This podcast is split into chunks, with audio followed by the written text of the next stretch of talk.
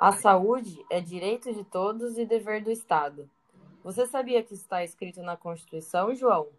Essa é uma conquista do povo brasileiro. Deu o que fazer para a gente conseguir isso.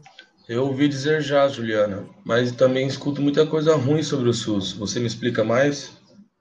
Explico, ó.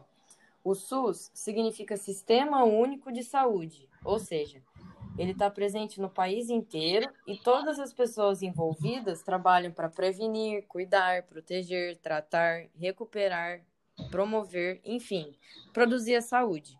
Só que, imagina, né? Sistema nacional. Tem muito problema. Imagina fazer tudo isso para o Brasil inteiro? Ainda mais quando lida com a defesa da vida e garantir que todos os brasileiros tenham direito à saúde. Até os Estados Unidos tentaram fazer isso, João. A gente é referência no mundo. Só que de tanto desafio que tem, surgiu a PNH, que significa Política Nacional de Humanização. Mas que isso, Juliano? Quando essa PNH surgiu? Ela começou em 2003. Ela busca pôr em prática os princípios do SUS no cotidiano e principalmente para fazer com que a prestação de serviço de saúde seja mais humanizada. O que acontece, João, é que os profissionais da saúde muitas vezes ficam amarrados, sem autonomia para melhorar todas as coisas ruins que você me contou que ouviu. E o PNH surgiu para tentar resolver isso. Mas como, Juliana? É difícil, né? Tem tanta gente, é médico, enfermeiro, administrador. Nossa, eu nem imagino tanto de gente e problema que deve ter dentro do SUS. Me diz como a PNH vai tentar resolver, porque milagre desse tamanho é difícil, né? É, João, não é mole, não. A PNH acredita que o SUS vai se tornar mais humanizado se a comunicação entre gestores, trabalhadores e usuários for estimulada.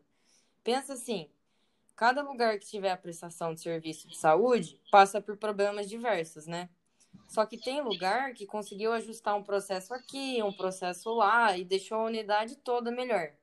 Sendo que os trabalhadores conseguiram humanizar mais o serviço os usuários ficaram mais contentes e os gestores conseguiram fazer a fila andar.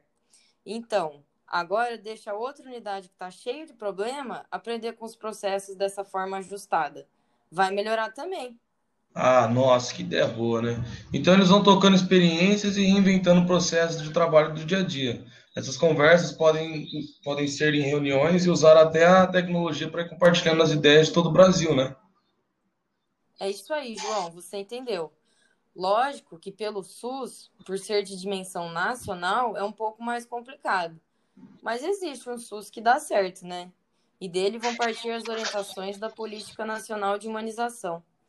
Sabe, João, fazendo isso, a política acredita que vai ser possível recuperar a autonomia dos profissionais para que então eles vistam mais a camisa do SUS e consigam aperfeiçoar o que precisa para o atendimento ser mais humanizado. A PNH, então, vai dizer todos os métodos bem-sucedidos do SUS que foram extraídos dessas experiências compartilhadas. Então, vai ser possível aumentar a qualidade e humanização do serviço de saúde.